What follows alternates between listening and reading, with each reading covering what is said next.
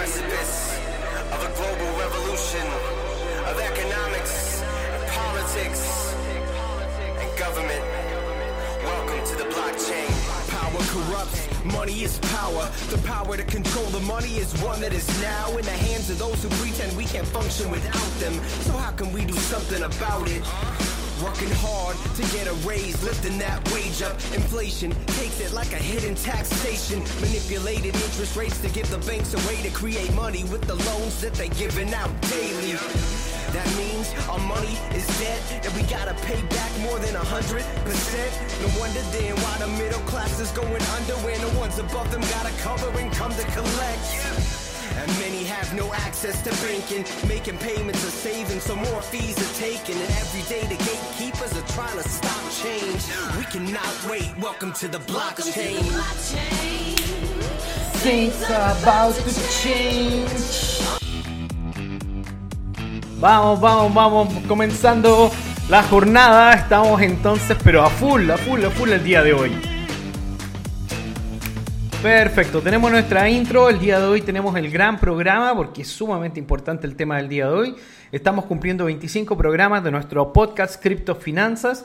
Vamos a intentar hacerlo con más regularidad. Hemos estado buscando algunas fórmulas para poder trabajar juntos. El tema del día de hoy es sumamente importante porque tiene que ver un poco con el fenómeno que está sucediendo y es que China y Rusia acaban de declarar que están lanzando la nueva moneda de reserva mundial. Ya no es un rumor, ya es un hecho. Van a lanzar una eh, posible, digamos, alternativa dentro del sistema.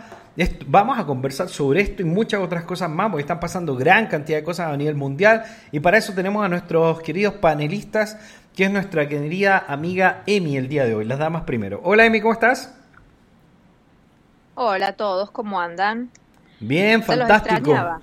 Oye, veamos si, veamos si nos están escuchando. Comenten si están escuchando la voz de Emi ahí en el, en el chat de la Academia de Telegram.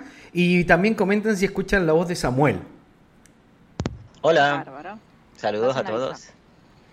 Oye, bueno, se han venido noticias extraordinarias. Nosotros hemos estado discutiendo durante un tiempo eh, el tema de eh, un posible nuevo modelo. ¿Ya? ¿Qué significa que nosotros durante prácticamente un siglo hemos estado viviendo bajo el modelo del fiat, que es un modelo en el que todas las crisis se han solucionado imprimiendo más dinero, querida amiga Emi. ¿Cómo ha sido eso? Pues siempre se han, todas las crisis se han solucionado simplemente imprimiendo dinero, ¿no?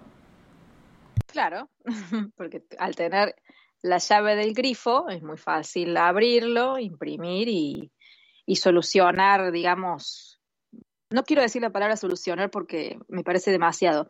Como quien dice, levantar la alfombra y barrer el polvo y bajar la alfombra de nuevo. Es algo que se ve limpio, pero no lo está, digamos. Así que sí, lo han utilizado durante mucho tiempo.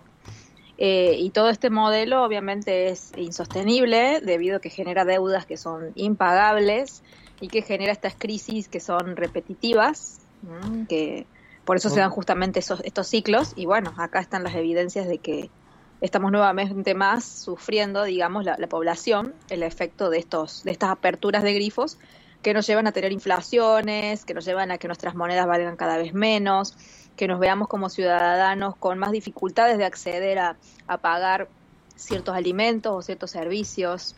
Es bastante complicado.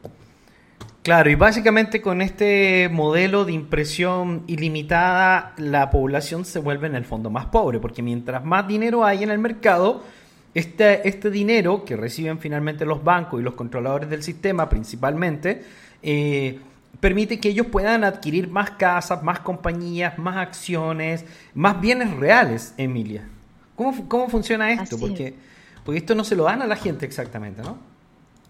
No, es, es como si fuese una expropiación de, los bienes eh, privados, nada más que eh, más como masivo. ¿A qué nos referimos con esto? Por ejemplo, eh, mientras más dinero se emite, más inflación hay, a las personas les cuesta más acceder a ciertos productos o servicios, se van generando recesiones justamente para combatir esta inflación. Estas recesiones traen desempleo, eh, se aumentan las tasas, las deudas se vuelven cada vez más difíciles de pagar por los ciudadanos Entonces empiezan a endeudarse, endeudarse, endeudarse, hasta que después llega un momento en el que si no pueden pagar aquel bien o aquel producto que compraron, se los quitan y la persona se queda sin el bien. Después esas deudas se comercian porque vienen empresas o estados que compran las deudas y en realidad lo que termina sucediendo es que eh, se terminan quedando, digamos, con los bienes de las personas, que es como si fuesen a confiscar a través de la deuda. Claro, se van quedando con la economía real y así como han ido adquiriendo todo y hoy día tenemos un grupo de corporaciones que son dueñas de prácticamente el mundo entero, que es lo que nos tiene realmente amenazados. Un, grupo selecto de personas muy limitado que se reúnen en el foro de Davos, en el foro económico mundial y que ahora están intentando escoger el futuro del, del mundo, lo que es tremendamente peligroso para nosotros los seres humanos de la calle. Sí, igual yo creo que esto es peligroso desde hace mucho tiempo. O sea, como decíamos recién, el hecho de que imprimen papeles que no valen nada. No, recibimos esos papeles y, al cambio, y a cambio se terminan quedando con automóviles, con casas o con cualquier otro producto que hayamos comprado y no podemos pagar, pero generalmente son las, las deudas hipotecarias y ha pasado en Estados Unidos que se han quedado con muchas casas de muchas personas que se quedan en la calle porque esas personas que pasó, todo inició cuando empezaron a imprimir entonces, a hacer llover el dinero del aire. Y, ese es el problema real, eh, que obviamente perjudica muchísimo. Este modelo, a mi criterio, no, no funciona, más allá de que, de que siga funcionando porque sigue estando, pero es insostenible, a eso me refiero. Es, y, es muy nocivo para el ciudadano. Claro, y después tenemos que la gente tiene grandes cantidades de dinero, pero no hay nada que comprar. Y eso es lo que ha pasado muchas veces en nuestros países. En Chile sucedió en los años 70, 70 y 70, claro, precisamente bajo el gobierno de Salvador Allende, que era un gobierno, digamos, de carácter mm, más de extrema izquierda, eh, un poco, bueno, no un poco, bastante comunista. Y, la gente tenía mucho dinero, muchísimo dinero, pero no había nada que comprar porque en estos modelos socialistas eh, que van contra la producción, que van contra la empresa, finalmente no se puede establecer un modelo de progreso. Yo no digo que no sea una solución, de hecho el mundo está yendo hacia el socialismo, en pleno, completamente hacia el socialismo. Prácticamente todos los países del mundo están avanzando hacia distintos modelos de socialismo, pero al final los gobiernos están en una guerra contra nosotros, contra los seres humanos de a pie, de intentar controlar todos los aspectos de nuestras vidas, en términos de salud, de educación, de trabajo, de empleo, todo, o sea, todo, todo lo que tenga que ver con nuestra vida lo quiere controlar el gobierno. ¿Debería tener ese poder, Samuel? Así es. Eh, bueno, es complicado porque de alguna forma eh, mientras todo el mundo avanza al, al, modelo socialista, como estás mencionando, eh, en Venezuela está ocurriendo lo contrario. Estamos mutando hacia un capitalismo que es producto de todo ese socialismo porque la cantidad de dinero que hay permite eh, todo lo que es el, libre mercado, ¿no? Hay, tenemos un control de cambio desde hace por lo menos 15 años, si no estoy sacando mal la cuenta, en donde tú no puedes ir a un cajero y sacar dólares del banco, pero el dólar está circulando libremente y esto está generando una competencia bien extraña. Es muy raro lo que está pasando, sobre todo viendo cómo se replica en Argentina, la pobre Emi puede dar fe de ello. Nosotros vamos a tener un seminario muy nosotros vamos a tener un seminario muy importante que se va a realizar la semana del, del 7 al 11 de agosto. Eh, lo voy a dar yo personalmente, donde vamos a estar hablando entre el 8 y el 11 de agosto. 8, 8 al 12 de agosto. El 8 lunes, el 10 miércoles y el 12 viernes.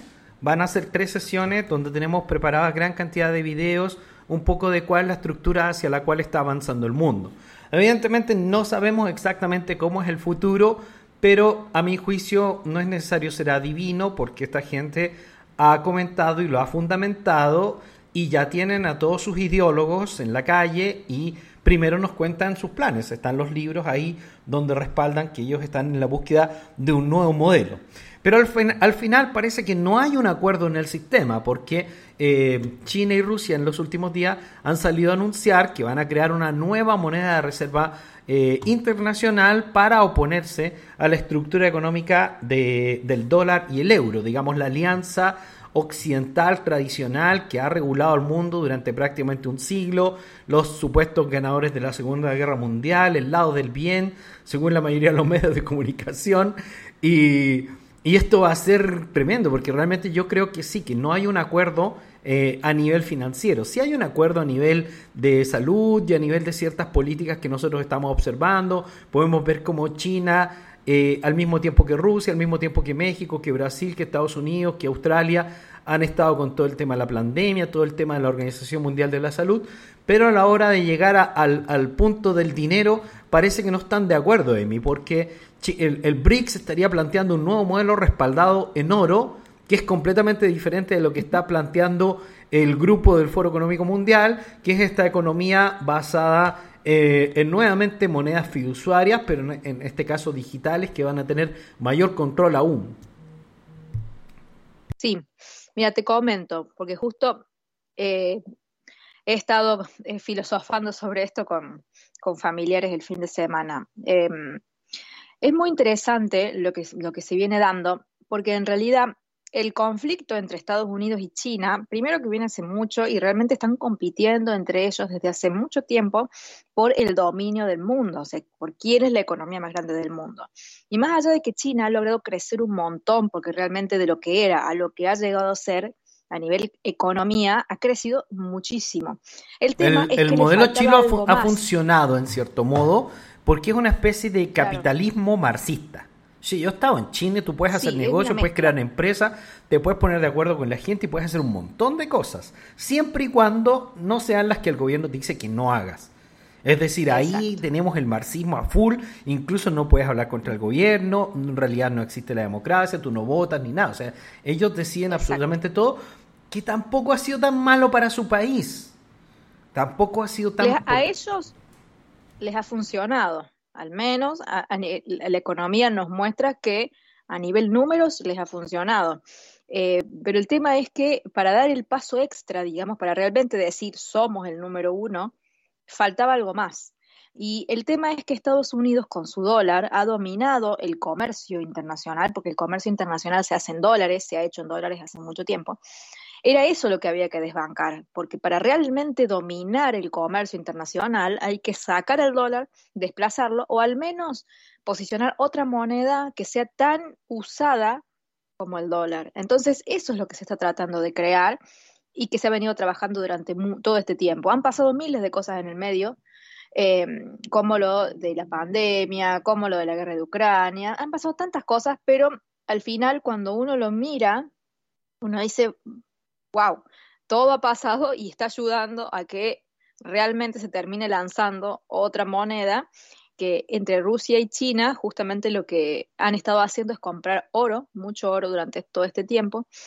Y la idea de ellos entonces es lanzar una moneda nueva, pero respaldada en oro, que, que si uno lo toma de, como digamos lo que es realmente el dinero, es mucho más preferible tener una moneda respaldada en algún activo cuyo valor realmente es real, el valor intrínseco, digamos, es el del oro, a que simplemente papelitos. En cambio, lo que quieren hacer desde Estados Unidos y, algunos países con la CBDC es simplemente al dinero fiat digitalizarlo y pasarlo a blockchain, porque en realidad no, a niveles, digamos, de respaldo y de valor sería exactamente lo mismo. Sí, la CBDC tiene otras este características distintas. No, la CBDC es de, espanto. O sea, eh, la, verdad es que a mí no me gusta para nada el modelo chino, pero el modelo que están planteando el otro lado es aún peor. Yo creo que finalmente nosotros vamos a tener una economía híbrida, como estábamos teorizando desde hace ya muchos años atrás. Y esta economía híbrida va a tener tres aspectos. El dinero privado, por primera vez en la historia, va a haber dinero privado que son muchas de las monedas que nosotros estamos viendo en el mercado, que algunas son más centralizadas que otras, eh, lideradas por bitcoins. Vamos a tener el modelo eh, que van a ofrecernos, el modelo digital, que nos va a ofrecer las economías occidentales, basado en este dinero programable, que no sería exactamente un dinero, sino que sería como la super exageración del modelo chino, porque en el modelo chino tú tienes dinero y es tuyo y puedes ocuparlo. Pero en el modelo, en el modelo occidental no es técnicamente dinero, es como la, no sé, es como el sueño marxista, como el sueño de Mao, eh, Samuel. Sí, así es, pero yo lo que veo con respecto al modelo que puede ser intentado implementar en todo el mundo es la eficiencia de los países en implementarlo, ¿no? Porque todas las poblaciones van a reaccionar de manera diferente. Como digo, siempre van a haber alternativas y todos los, ciudadanos, las personas, el pueblo, como lo quieran llamar, siempre van a tomar sus decisiones, ya que esa es la libertad que te ofrece el Internet y, y todo esta tecnología. la, claro, correcto. Por eso que nosotros teorizamos de que finalmente el híbrido sí va a tener mucho valor y es uno de los motivos por los cuales nosotros respaldamos la criptoeconomía, que sería el dinero de los privados que se va a enfrentar a estos dos grandes monstruos y tendríamos como un triángulo del poder. Porque en este minuto cuando nosotros observamos a los líderes mundiales, querida amiga Emi, eh, no parece ser que ninguno esté de nuestra parte en realidad, como que todos parecen ser corporativistas, eh, digamos, o, digamos con, posiciones muy extremas que están impulsando eh, una centralización total del poder económico hacia gobiernos que tienen distinto perfil gobiernos de carácter capitalismo maoísta, o sea, con esta concepción china de supercontrol, el, el capitalismo globalista, que es este capitalismo de la CBC súper enfocado hacia el control, y tenemos un capitalismo eh, más liberal que tiene que ver con las criptomonedas, que sería realmente lo que podría favorecernos. Al parecer no va a triunfar ni uno ni otro, Emi. Sí, eh, es muy difícil y yo creo que en realidad, te lo puedo decir como argentina, uno realmente siente y se da cuenta de que mm, no, no hacen nada para beneficiarnos en absoluto. Sí, pueden disfrazar, decir, estamos haciendo esto por la sociedad. Unos y otros, ¿ah? estamos construyendo Izquierda y derecha, son igualitos todos, todos. Claro, no. Por ejemplo, un caso muy que está pasando justamente ahora, se abrió una lista para que las personas de clase media se inscriban para solicitar subsidios para acceder a servicios básicos como tarifas de luz, de gas. Entonces, ¿en qué país se puede decir que la clase media tenga que solicitar subsidios para acceder a servicios básicos? Entonces no hay ninguna clase media. Eso es una clase eh, pobre, o sea. pero lo disfrazan y la gente, obviamente, sale desesperada a, a notarse que, bueno, a veces no queda otra porque el, peso argentino se devalúa mucho, pero ahí te das cuenta que eh, eh, dicen una cosa, pero en realidad es otra.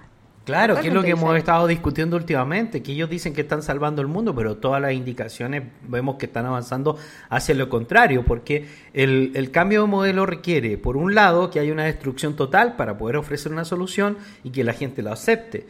Muy probablemente los países occidentales van a, van a avanzar hacia la figura de, digamos, del salario universal eh, cuando, cuando se produzca el mega desastre. Y ese salario universal va a estar ligado a los CBDC que, como es dinero programable, va a ser un dinero que tú solamente puedes aceptar si cumples con, eh, la, cumples con la misión 1, 2, 3, 4 y 5, Samuel. O sea, están avanzando hacia algo bastante peligroso.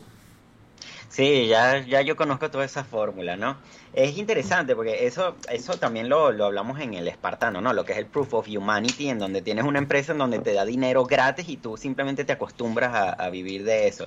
Pero lo interesante es que a partir de, de todos estos modelos que, que, se están planteando, ¿no? Toda la fusión y todo el híbrido que va a existir en un futuro, los mismos vicios que existen en el modelo actual se van a mantener. Ya que, oh, y, lo estamos, y, lo estamos, viendo en cripto, porque ha sido espantoso encontrarnos con que la mayoría de las criptos son casi centralizadas, muchas la, impresión inorgánica va a existir sí o sí, porque todo el mundo es feliz de crear su propia moneda y crear tokens. Entonces, en el mundo DeFi, todo lo que implica las regulaciones se está viendo otra vez, solo que multiplicado por infinito. Oye, nada dura para siempre, dijo Vladimir Putin en la reunión del Foro Económico Internacional de San Petersburgo durante este año, en el cual se declaró el inicio de lo que iba a ser una nueva era económica eh, ¿quién le va a remover el poder a Estados Unidos y la OTAN y los países europeos que han dominado, digamos, el ambiente durante prácticamente un siglo? Hablando con los embajadores rusos en un discurso bienal, Putin dijo que Occidente se estaba debilitando mucho en términos de poder económico. Los problemas socioeconómicos internos que no esperaban los países industrializados como resultado de la crisis económica están debilitando el papel dominante del llamado Occidente histórico. Muchas de estas cosas las vamos a estar analizando en el seminario, además vamos a presentar gran cantidad de información. Eh, nada va a ser especulativo, yo no voy a especular en absolutamente nada y cuando dé una opinión en este seminario va a ser una opinión totalmente fundamentada por cosas que ellos hacen y ellos dicen, es decir, que usted no va a ver mis prejuicios, yo no tengo ningún prejuicio, me encantaría decirle que, que todo va a volver a ser como era hace 10 años atrás, pero es muy probable que no. Si estamos avanzando hacia un nuevo modelo eh, en el cual los países han pactado y han acordado que ya no va a ser la base del modelo la superimpresión de dinero ni el superconsumo, sino que vamos a avanzar hacia un modelo bastante más socialista y probablemente esta turbulencia le va a traer problemas a mucha gente, mucha gente va a sufrir porque es como el parto de un, de un nuevo mundo, ¿no? Ahora, los que entendemos mejor este nuevo mundo probablemente nos podamos defender mejor y por eso va a ser tan importante la información que se entregue en este seminario. El seminario va a valer 14 dólares y va a ser llevado a cabo por la Academia Samna. No se puede regalar porque, bueno, la verdad es que nosotros tenemos más de 20 personas y familias que viven de las actividades que nosotros realizamos con Academia y por lo tanto es importante que eso eh, funcione. Así que los vamos a invitar a escuchar. Van a ver un montón de videos, material muy, muy importante eh, absolutamente fundamentados sobre el futuro del mundo y yo voy a teorizar en algunos aspectos como economista, porque soy economista, voy a teorizar, em, digamos, cuál va a ser el, empate final. Porque evidentemente nadie sabe exactamente cuál va a ser el empate final, ¿ya? Pero lo podemos un poco predecir y visualizar en base a los movimientos que estamos observando. Uno, en realidad sí hay un acuerdo total a nivel global de la estructura económica que quiere el mundo. A nivel político parece que no hay ninguna voz completamente disonante. La voz disonante es respecto de quién tiene el control y quién tiene el poder, Amy. O, tú ves que realmente estén todos en desacuerdo. O hay un acuerdo extraño, ¿no? Yo veo que eh, se ve mucho eso de lo que es el divide y reinarás. Eso se ve mucho donde parecen que están muy enfrentados, pero al fin y al cabo todos tienen de una u otra forma el mismo objetivo, que es acaparar, controlar, tener sí, sí, sí, parece que los, ojos. Además que ahora los, los gobiernos occidentales que durante tanto tiempo hablaron sobre las libertades, admiran el modelo chino y quieren avanzar hacia este capitalismo maoísta, donde cierta clase política se apropia de, todo, o sea, de absolutamente todo. Nosotros estamos espantados en el caso de Chile con el tema de la nueva constitución que se quiere aprobar. Es sorprendente que el 40% de la población le parezca interesante esta nueva constitución, donde se habla específicamente de países pluralistas, plurinacionales, que significa que cualquier persona puede reclamar un territorio de tu país como propio como los aymarás, como los mapuches, como los huilliche, como cualquier persona que supuestamente haya estado antes que tú. Es decir, incluso podría llegar a darse el caso que tú digas, bueno, pero mi abuelito vivió en esos terrenos y por lo tanto yo sí tengo derecho a esos terrenos y ahí hay un centro comercial, así que es mío. Es que es una locura la estructura político-económica que están montando de mí. Sí, eh, mira, eso no lo sabía, así que increíble. Ese es el modelo, ese es el modelo de ONU. De hecho, la nueva constitución llegó de la ONU hecha. De, eh, cuando uno la lee, la nueva constitución es exactamente la misma que ya se ha aprobado en Bolivia y tiene muchos elementos de la de Venezuela. O sea, cortar, pegar, cuando se supone que la han escrito personas de, Chile. Pero tú la miras y no tiene nada de chileno. O sea, vienen de organismos internacionales, Samuel. Sí, eso sucedió aquí con, eso pasa mucho en, instituciones nacionales venezolanas, sobre todo con la UNESCO.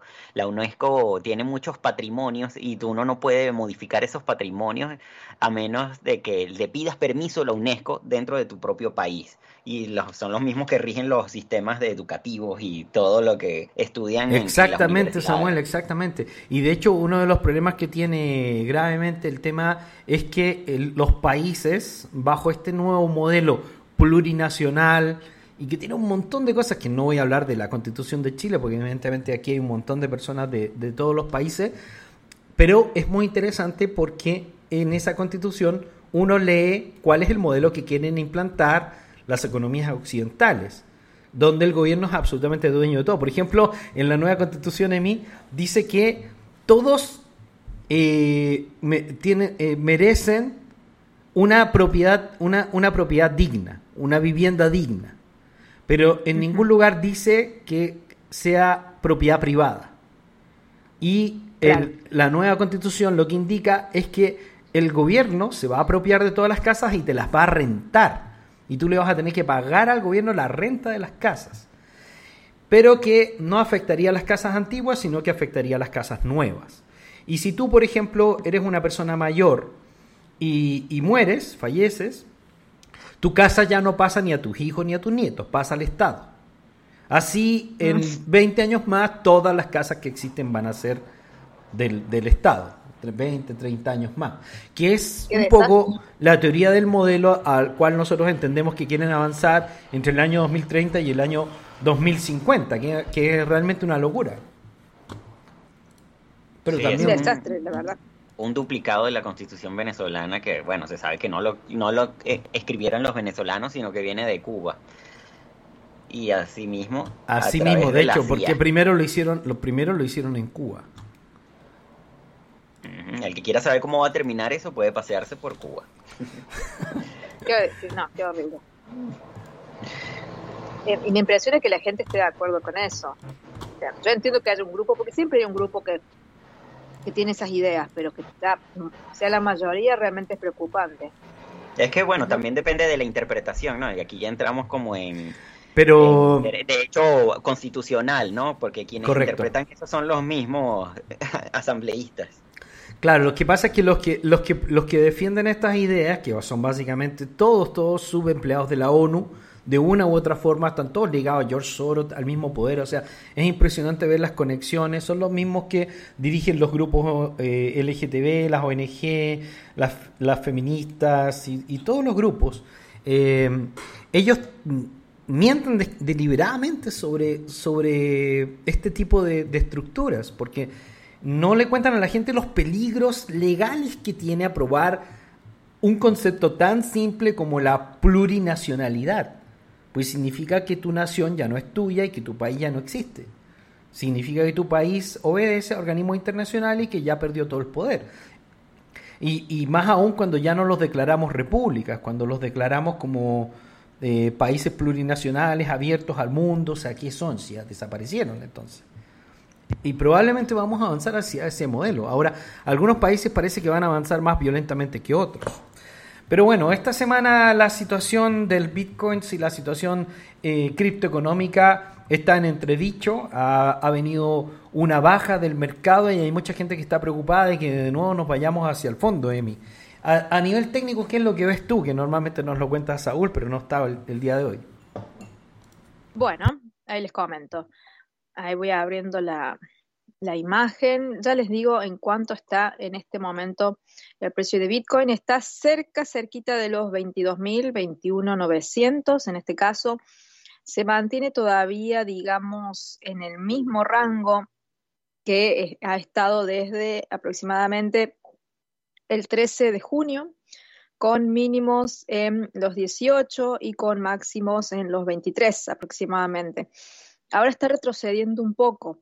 Lo que yo he visto hoy que me ha llamado la atención con respecto a los mercados es que las criptos, es decir, el mundo cripto, ha tenido un retroceso. Pero si por otro lado hacemos la comparación con las bolsas americanas, ahí tenemos un retroceso no tan, grande. Es decir, que las criptos se han debilitado bastante más que las bolsas americanas.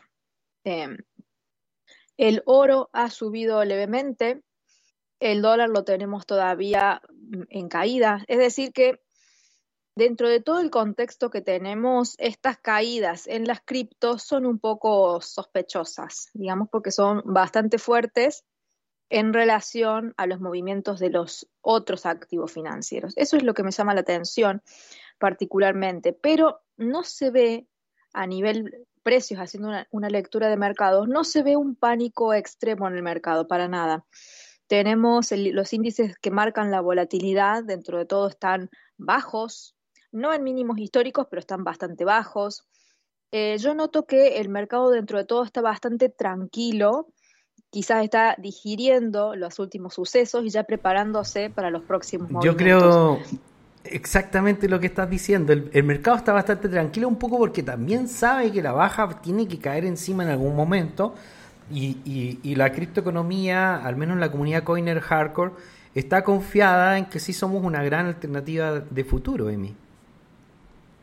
Sí, yo, yo considero que sí, porque siempre que se cierra una, una puerta, alguna ventana, aunque sea de un centímetro, se va a abrir.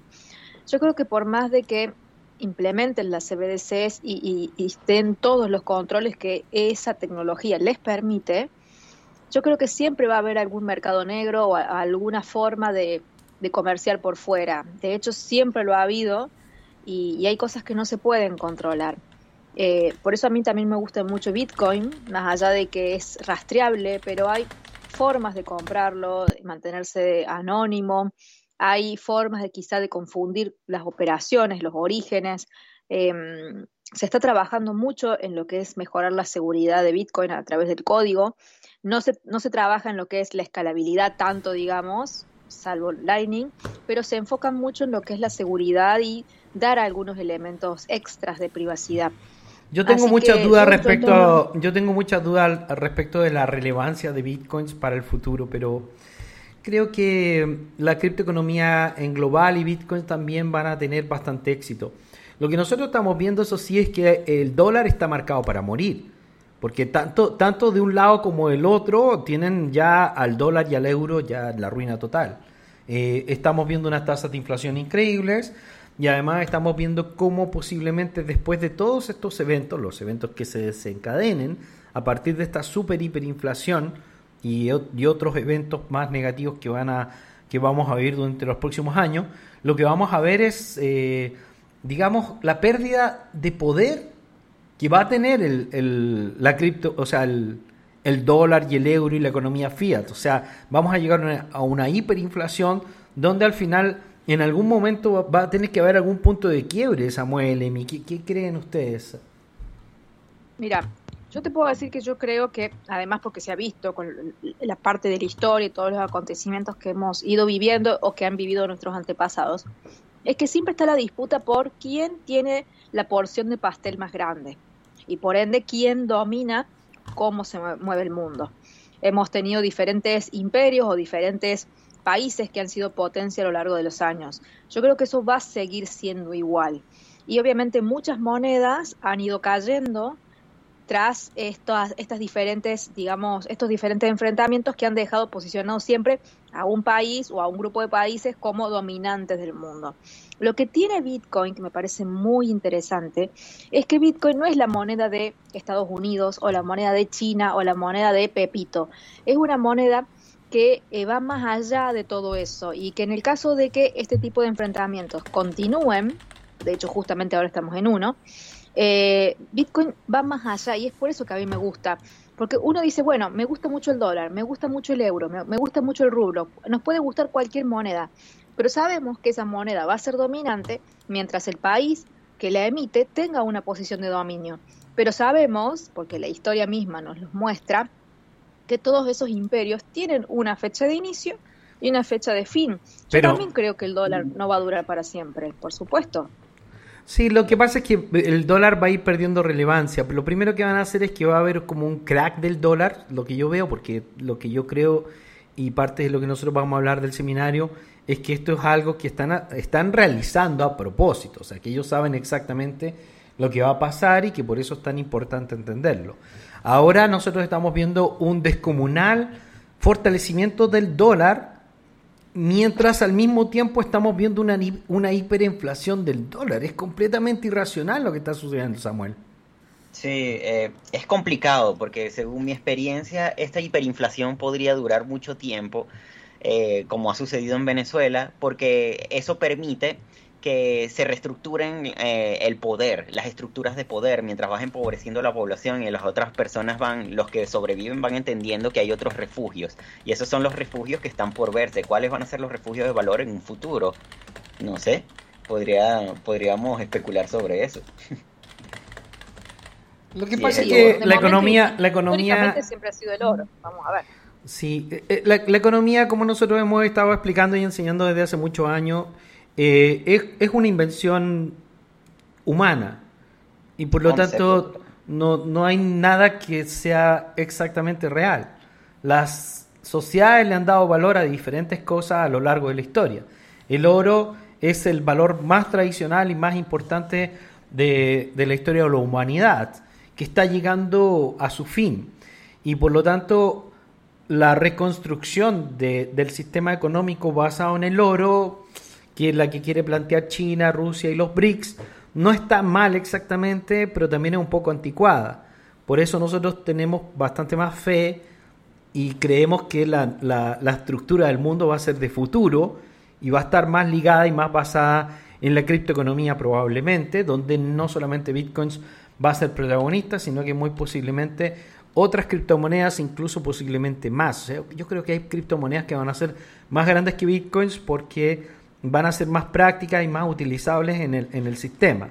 Y ahí tenemos varios contendientes. Nosotros hemos hecho algunas apuestas y nos ha ido bastante bien porque en general se ve cómo están avanzando y progresando. Y al mismo tiempo, desde Argentina llegó la noticia de que Lightning Bitcoin está entrando fuertemente también a Argentina, lo que también es muy interesante porque parece que Argentina en cierto modo también se está despegando de, la hegemonía de, del dólar y el euro, Emi. Sí, ya tiene una tarjeta de Binance, ¿no? Sí, también vi. Eh, no tiene sentido porque acá eh, la moneda se devaluó hace la semana pasada. En pocos días se devaluó casi un 30-40% y, se genera mucha, mucha volatilidad simplemente porque renunció el ministro de Economía de la Nación. Entonces, porque una persona mm. renuncie y tu moneda se devalúe tanto, realmente el, grado de especulación que tiene el argentino es muy superior a la especulación que hay en el mundo. Porque acá, porque me tropecé y me doblé el tobillo, te subo los precios 50%. El tema es que la gente lo paga. Entonces, es el mismo ciudadano el que permanentemente valida el aumento de los precios. Estamos tan acostumbrados y es algo tan mental, que está tan arraigado en la, en la gente, que aceptamos cualquier cosa. Y como decía, el hecho de que estén dando un subsidio para servicios básicos solo a la clase media, no estamos hablando de clase media. Ya la destruiste y después le das subsidio. Entonces es fatal lo que pasa acá. Em, sí, pero no se puede seguir con el dólar. Imposible. El, el, otro día tuve la oportunidad de ver uno de los videos que realizó Nicolás Moras. Creo que uno de los videos más interesantes que le he visto. En algunos no estoy muy de acuerdo, en otros sí bastante. Porque realiza muy buenas investigaciones, uno de los mejores periodistas de Argentina, disidentes, digamos, del sistema, ¿no?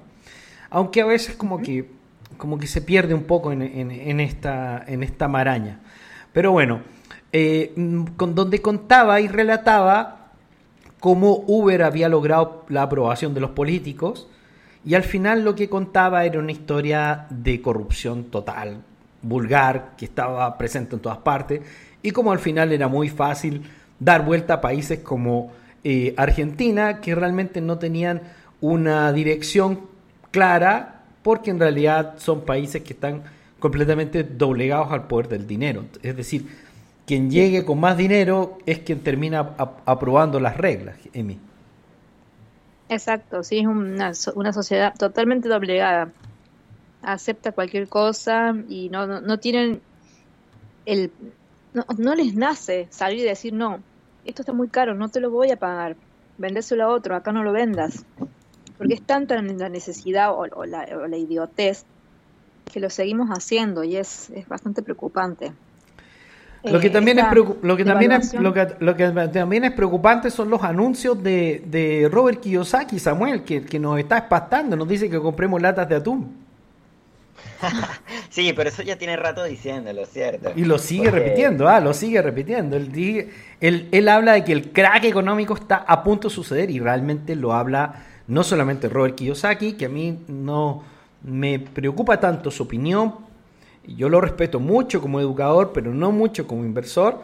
Me preocupa más lo que dice Rey Dalio, lo que dicen eh, los criptoinversores, eh, lo que está hablando Michael Burry. O sea, wow, esa gente de respeto. No es que venga un colapso, es que el colapso está sucediendo. Vamos a comparar todos los últimos 20 años con este último año. Lo que pasa es que dicen que va a llegar un momento, o sea, el fondo parece que todavía está muy lejos, estamos muy lejos del fondo, o sea, que sí nos podríamos ir bastante más abajo, Emi.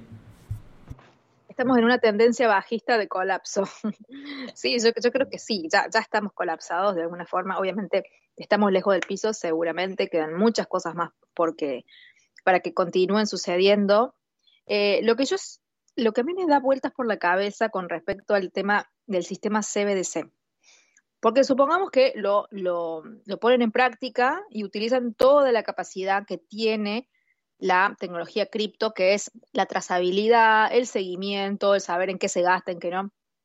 Pero el tema es, coincido con Samuel, que es el hecho de que en diferentes países va a funcionar de diferentes formas, porque un país como el mío, Argentina, no tiene ni los recursos ni la cantidad de gente para que, eh, idónea, digamos, para que hagan ese seguimiento. O sea, hay países que por más que tienen toda la información disponible, la falta de recursos no les permite hacer el seguimiento. Acá hay un montón de, de movimientos, de transacciones bancarias que exceden los límites y no les da el cuero, digamos, para controlarlo, porque no pueden. Le... Yo creo que hay países. Es el, planteamiento, es el planteamiento de nuestro amigo Samuel y también el, mío propio, igual que el tuyo. O sea, yo miro aquí en México y yo te juro que aquí no lo van a poder hacer. O sea, que no. Es que aquí la gente no hace caso en nada, no hace caso absolutamente en nada. Claro, la corrupción en sus niveles máximos es lo que sucede en, Hispanoamérica, porque en España también sucede.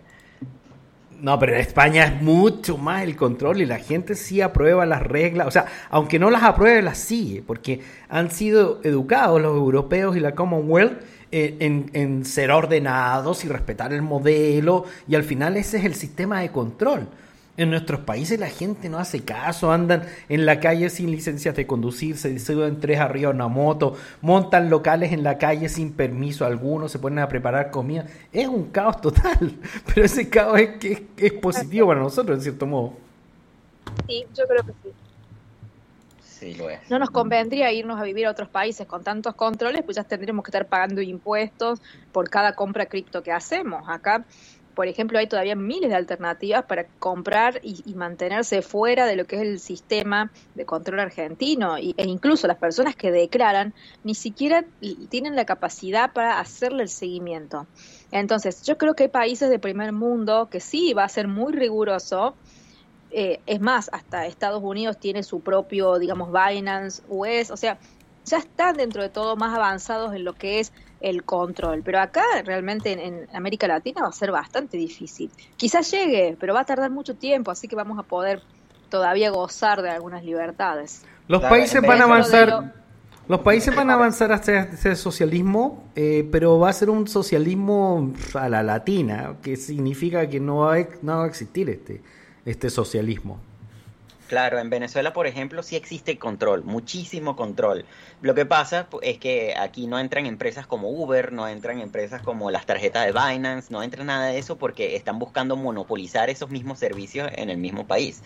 Entonces eh, aparecen alternativas que son nacionales, que son terribles, pero que se adueñan del mercado de cierta forma y sigue siendo como un aislamiento como sucedió en, en Japón en toda la era de Tokugawa. Es un aislamiento económico que nos permite un cierto crecimiento extraño. Es muy extraño todo lo que está sucediendo. La corruptela no va a permitir jamás que se pueda instaurar completamente un régimen de categoría mundial. Todos los países tienen su idiosincrasia y por lo tanto es muy probable que en algunos países avancen bastante más que en otros. Así que Vamos a ver qué sucede. Mientras tanto, estamos a la espera de eh, que las empresas, otro gran grupo de empresas tecnológicas que tienen mucha relevancia a nivel mundial, hagan anuncios durante esta semana de su estado de resultados, que a mi juicio probablemente no van a contarnos nada bueno, Emi. Sí, tal cual.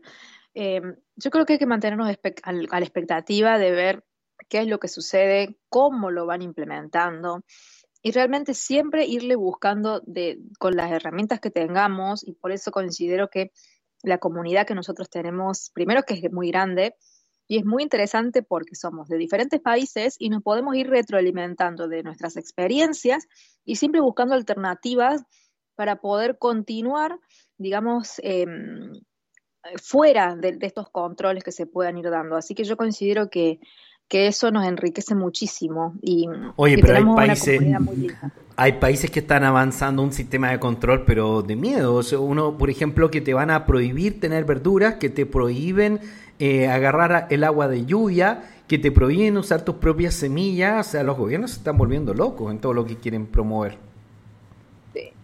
Yo, sinceramente, no creo que eso lo logren. Pasa que yo lo veo con ojos de Argentina. ¿Qué querés que te diga? Para mí, lo veo con esos ojos de que. No, sí lo han logrado en varios países, pero tiene, yo, yo estoy totalmente de acuerdo contigo. Muchísimos países no, no lo van a lograr. En la India jamás lo lograrían, ni en broma. En Latinoamérica tampoco.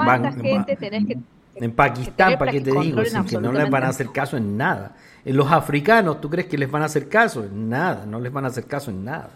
El problema es que en esos países la gente cae engañada por otras cosas, como la pandemia. Y ahí es donde ellos instauran su poder desde otras, con otras estrategias. Esta gente es muy inteligente. Pero bueno, vamos a seguir. Las poblaciones más envejecidas son más fáciles de controlar, las que son más envejecidas, las que están poco informadas, digamos, de, de las los beneficios que te da la tecnología hoy en día. Yo creo que eso va a ser mucho más fácil. Las poblaciones que son pequeñas, pero aquellas que son grandes, con mucha gente joven, que tiene herramientas, va a ser imposible que el Estado, por más grande que sea, no tiene la capacidad de recursos ni de personas para hacer control sobre absolutamente qué hace las 24 horas cada ciudadano. O sea, eso es lo que yo considero. Durante esta semana, entonces, nosotros nos estamos manteniendo en la banda de bitcoins de 18 a 22 mil dólares. No tenemos muchas oportunidades de muy arriba ni ir muy abajo por lo pronto. Eh, se anuncian aún cosas muy terribles que yo no creo que pasen aún esta semana. Hay muchas personas que piensan que septiembre puede ser una fecha clave. Los gobiernos están acordando que van a seguir aumentando las tasas de interés y nosotros eh, hemos estado escuchando últimamente que están hablando de aumentarlas con mayor violencia todavía, o sea, eh, como que lo que se hizo hasta ahora todavía es leve y hay que hacerlo más duro todavía y está comenzando también Europa en ello. Entonces esto podría producir un, desastre aún más grande, en especial porque llega pronto el invierno y todavía tenemos muchos conflictos respecto de la energía. Emilia, ¿tendríamos la, oportunidad de un bull run o, realmente es, es mucho más probable que el mercado se, se vaya hacia abajo y nuestros amigos eh, mejor tomen resguardos ante este invierno? Yo creo que es bastante difícil un bull run en esta situación. No quiero decir que no se pueda dar, eh, pero si se da sería de, corto plazo. Me parece que la situación a nivel internacional no nos va a permitir tener un, Bitcoin tan, tan fuerte durante estos tiempos. El tema de la energía sigue siendo un tema crucial el tema de todos los conflictos a nivel geopolítico también son muy intensos. Y si tenemos además los bancos centrales con una mano cada vez más dura y tirando de la cuerda cada vez más con las tasas, va a ser bastante difícil. Sí, bastante difícil. Emi Samuel, eh, Gazprom, Gazprom acaba de anunciar lo que nosotros estábamos temiendo y es que ha apagado otra turbina del Nord Stream eh, durante, durante, bueno, durante estos días y eh, el gas bombardeado a Europa a través del gasoducto cayó a 33 millones de metros cúbicos. 33, el número que le encantan los masones, justamente Samuel. Antes de todas estas historias, el bombeo era de, o sea, Rusia bombeaba 167 millones de metros cúbicos por día y ahora está bombeando apenas 33 millones de metros cúbicos según la última declaración. O sea que ya les va a caer encima todos los problemas que tengan que ver con la energía y además sospechosamente ellos ya están hablando del cambio del modelo energético, Samuel. Sí, eh, aquí lo que pasó, por ejemplo, es que cuando empezó a, escasear la energía como tal, empezaron a, a buscar por fósiles otra vez, ¿no? Energía fósil como empezaron la, incluso las em, mismas empresas de aseo aquí empezaron a talar los árboles para revenderlos para eh, energía. Imagino que en Europa van a empezar a aplicar lo mismo y eso va en contra de todo lo que es la narrativa del cambio climático. Bueno, y todo ese desastre viene para Europa y yo les deseo lo mejor, pero está muy complicado. Yo creo que Europa es la que peor la está pasando y la que peor la va a pasar. Me parece que es la que está más débil ante todo, su moneda es un desastre, las políticas que se han tomado son todas a destiempo, todo tarde, todo desprolijo, han quedado en el medio con esto son los, los que peor la van a pasar, me parece. Y con el invierno que viene. Sí. Bueno, el objetivo es el cambio del modelo, destruir lo que es la sociedad de consumo para que ya no eh, avancemos hacia este modelo, digamos, de impresión masiva de dinero, que lo que buscaba era una especie de crecimiento infinito. Ese crecimiento infinito evidentemente es imposible y por lo tanto están intentando llegar a un nuevo equilibrio. Vamos a ver un poco qué sucede, pero vamos a hablar muy, muy profundamente de ello en el seminario. Te invito a que tomes el seminario, lo compartas con todos tus amigos, especialmente con los amigos que no creen en nada de lo que estamos hablando. Sería importante escuchar una voz alternativa a todo lo que escuchamos en los medios y en YouTube. Bastante eh, completa va a ser la información que se va a entregar en este seminario. Va a valer 14 dólares para todos los amigos y todas las amigas que quieran tomarlo. Y vamos a tratar de profundizar mucho de qué va el futuro, porque al final es lo único importante para nosotros, de qué va el futuro, qué, va a pasar, qué puedo hacer yo, cómo me puedo preparar. O sea, nosotros podemos entretenernos hablando de las noticias y de si China invade Taiwán, qué está pasando en Europa, el gas y un montón de cosas, pero lo importante es cómo afecta a nuestras vidas, Emi. Y por lo tanto, sí es importante entenderlo, informarse sobre ello para ver cómo podría impactar nuestras vidas. Sí, exacto. Em, es verdad, porque muchas personas simplemente ven los noticieros o leen los periódicos en Internet para informarse y saber qué pasa. Pero el tema es que esa información hay que hacer algo con ella. Em, primero tratar de buscar alternativas, em, ver cómo se le busca una vuelta a alguna solución o, o, con quién puedo hablar que esté en otro lugar, que quizá tenga más ventajas y me pueda ayudar. O sea, hay que utilizar esa información porque si no simplemente es leer para pasar el rato. Y justamente eso es lo que hacemos acá, tratamos de dar, eh, obviamente, información para estar sabiendo lo que pasa, pero siempre buscando alternativas de cómo se le puede buscar una vuelta o una oportunidad para no caer víctimas de los movimientos que se hacen en el mundo, que obviamente perjudican mucho a la humanidad. Todavía no hemos tocado fondo, todavía se vienen cosas bastante difíciles adelante. A mí me gustaría creer que Bitcoin no va a caer más, pero posiblemente va a caer más porque este es un contagio que tiene que ver con el mercado y los que están vendiendo son los que tienen bitcoins. Ahora, lo único positivo que existe en el mercado, Samuel, es que las instituciones que tenían bitcoins prácticamente todas eh, se han deshecho de ellos. Es decir, que ahora volvimos a la base de los hardcore users, o sea, de, de los coiners for real. O sea, el 90% de, de los bitcoins volvieron a las manos de, los usuarios de a pie, de nosotros, que finalmente esto es positivo, pues significaría que aunque podamos bajar, no vamos a bajar tanto, porque la comunidad que está quedando es la comunidad más resistente de, de la criptoeconomía, Samuel. Sí, eso es un tema súper interesante, porque estaba diciendo hace un rato que el mercado estaba como tranquilo, ¿no? Pero obviamente después de bajar un 90% de todos los, precios de todo, y vemos a Elon Musk que vende 75% de los bitcoins de Tesla, y el precio se mantiene como bastante estable, que me, me eh, eh, complemente Emi con todo lo que estoy diciendo, ¿no? Eh, me parece que esa, esa sensación cambió bastante con respecto a lo que podía decir Elon hace un año. Y todas las instituciones, incluso todas estas empresas eh, de DeFi que están siendo afectadas con todo el mercado, han salido de sus bitcoins y los retailers que pueden ser los mismos CEO de las empresas recomprando. Sí, de hecho, de hecho la noticia de que Elon Musk vendió el 90% de sus bitcoins, Tesla no es para nada tan mala, porque en realidad ha sido una persona más bien que la utilizan para manipular las noticias, Emi. Sí, yo hace rato ya que no lo sigo, porque me parece una persona que dice una cosa, dice otra. Eh, para mí simplemente, bueno, además de que es una persona que, que se ha utilizado, ¿no? Me parece que es un muy payaso, ¿no? Trato de ignorar lo que hace, lo que dice, yo simplemente miro, digamos, cómo se mueven las direcciones. Bueno, ¿escuchaste la última? ¿Escuchaste la última, que el último escándalo de, de Elon Musk? Que se supone que tuvo una affair, o sea, que se supone que, eh, eh, digamos, se acostó con la esposa de uno de los CEO de, Google. Así ah, que... que... era amigo de él e inversionista de Tesla también. Según el Washington Street Journal, ellos se, se quedaba a dormir en la casa hasta que de pronto en un desliz, en estas fiestas que tuvieron, eh, tuvieron una costón. Pero la verdad es que él lo negó completamente y quién sabe. Lo que sí se sabe es que eh, está muy molesto el otro ejecutivo de Google, no le habla, eso es real, y se está separando de su esposa supuestamente por este motivo. Eso también es real. Pero bueno, quién sabe qué pasará en realidad, pero este, este hombre está involucrado en muchas cosas muy raras últimamente. Yo no creo que para nada sea nuestra esperanza, de nada. No, es que cuando uno lee lo que él hace parece una telenovela, o sea, para eso me, pongo una serie de Netflix, por eso a mí no, lo que él haga directamente no lo sigo.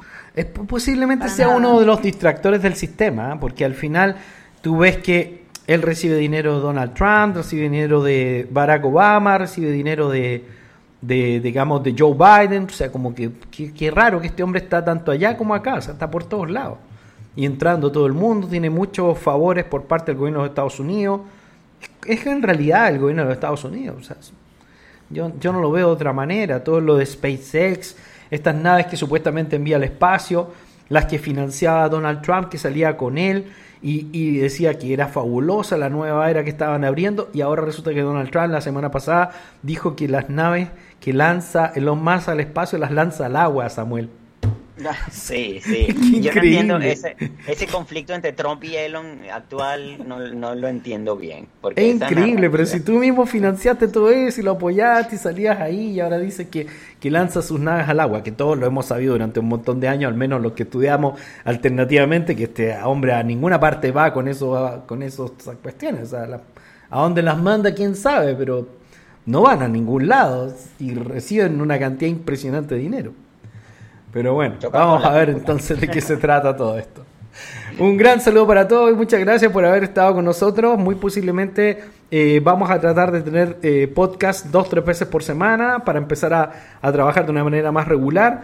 Y también vamos a abrir una nueva serie de podcasts eh, con mi amiga Mati, donde vamos a hablar un tema que nos han estado solicitando algunas personas y les hemos prestado atención, que va a ser sobre la vida más allá de la vida, de eh, el desarrollo espiritual y personal tan importante en esta época y sobre reencarnación. Así que va a estar muy interesante eso. Para todas las personas que eh, se preguntan más cosas, va a estar interesante. Vamos a hablar de eso. Así que va a estar muy bueno todo lo que hagamos acá en criptofinanza y también vamos a complementar esto con el desarrollo personal. Muchas gracias, Emi. Muchas gracias, Samuel. Un gran abrazo. Saludos. Nos vemos. Y no se pongan nerviosos seguramente nos vamos a ir más abajo, pero no exactamente esta semana, ¿no, Amy? No, no creo. Vamos a ver, la verdad es bastante impredecible eso, pero bueno. Se supone que lo duro, lo duro, duro, duro, duro viene en septiembre. Ahí es donde se supone que se van a poner violentos. Sí, no sé, yo con respecto al tiempo, eh, trato nunca de hacer eh, previsiones de, digamos, tal fecha o tal momento. Yo creo que en general el momento ahora no da para una subida, da más para bajada, el mercado está tranquilo y hay que mantenerse la expectativa de acuerdo a cómo vayan saliendo los datos tanto de la inflación, de las tasas, del empleo y todo eso. Así que hacemos seguimiento y vamos viendo. Vamos, entonces así. Eh, nosotros trabajamos desde el punto de vista del inversor, del trader y también de, de la información alternativa disidente al control de los gobiernos que nos están ofreciendo y no nos gusta para nada. Chao Samuel, chao Emi, nos vemos, que les vaya muy bien. Un abrazo. Hasta la próxima. Chao. Chao.